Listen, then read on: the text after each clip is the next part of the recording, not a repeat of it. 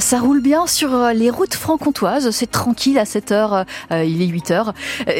Vous pouvez nous appeler au 03 80 833 111 si vous voyez euh, la moindre chose sur la route. Côté météo, Christophe May. Un ciel partagé entre nuages et éclaircies, mais c'est quand même le gris qui va dominer hein, dans le ciel franc-comtois, avec des risques d'averses en fin de journée.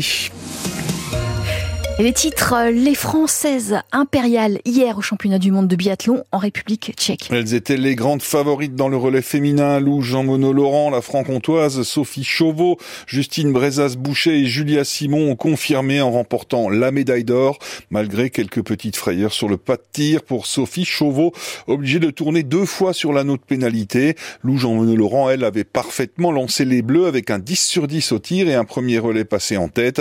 Pour la biathlète du Haut-Doubs, c'est déjà sa troisième médaille sur ces mondiaux après le bronze sur le sprint féminin et l'or jeudi en relais mixte simple avec Quentin Fillon-Maillet.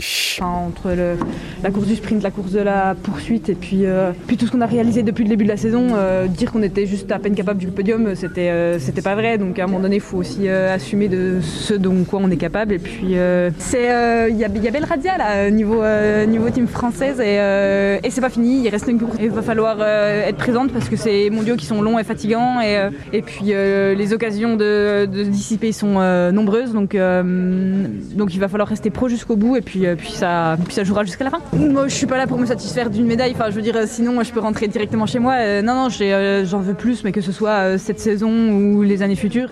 Lou Jean Laurent qui en veut encore et au total la France en est à 10 médailles déjà hein, avec le bronze également du relais masculin euh, hier.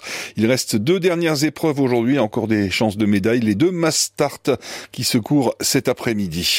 Le cyclisme, euh, première étape hier du, du Tour des Alpes-Maritimes, le bisontin Romain Grégoire de la Groupama FDJ termine 20e à Antibes. Il a animé euh, la fin de course et tout est encore possible aujourd'hui.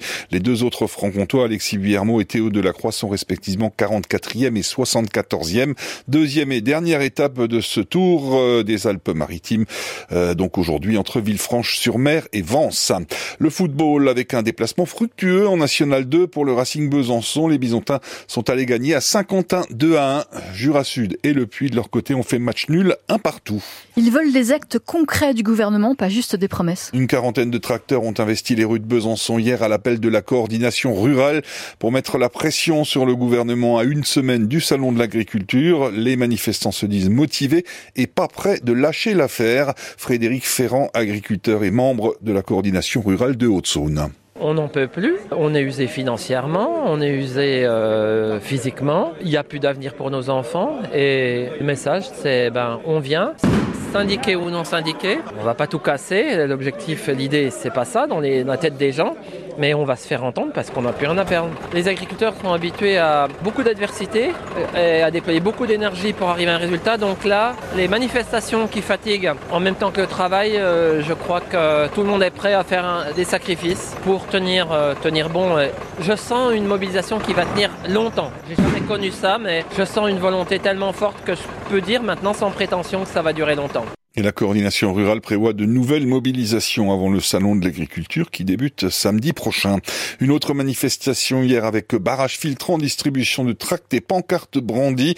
Une soixantaine de personnes se sont rassemblées euh, sur le rond-point des Quatre Fesses entre Dammartin, Marpin et Malan dans le nord du Jura. Une manifestation pendant deux heures hier matin sur ce rond-point où est prévue euh, la création d'une zone commerciale. Les opposants disent non euh, titre euh, de pour lutter contre l'artificialisation des terres, un désastre selon hein, pour l'environnement, désastre également disent-ils pour l'activité économique du bourg de Pem tout proche.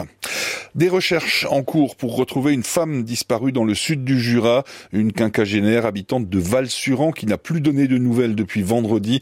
Son chien a été euh, retrouvé errant sans sa maîtresse à proximité du domicile, ce qui a alerté les voisins.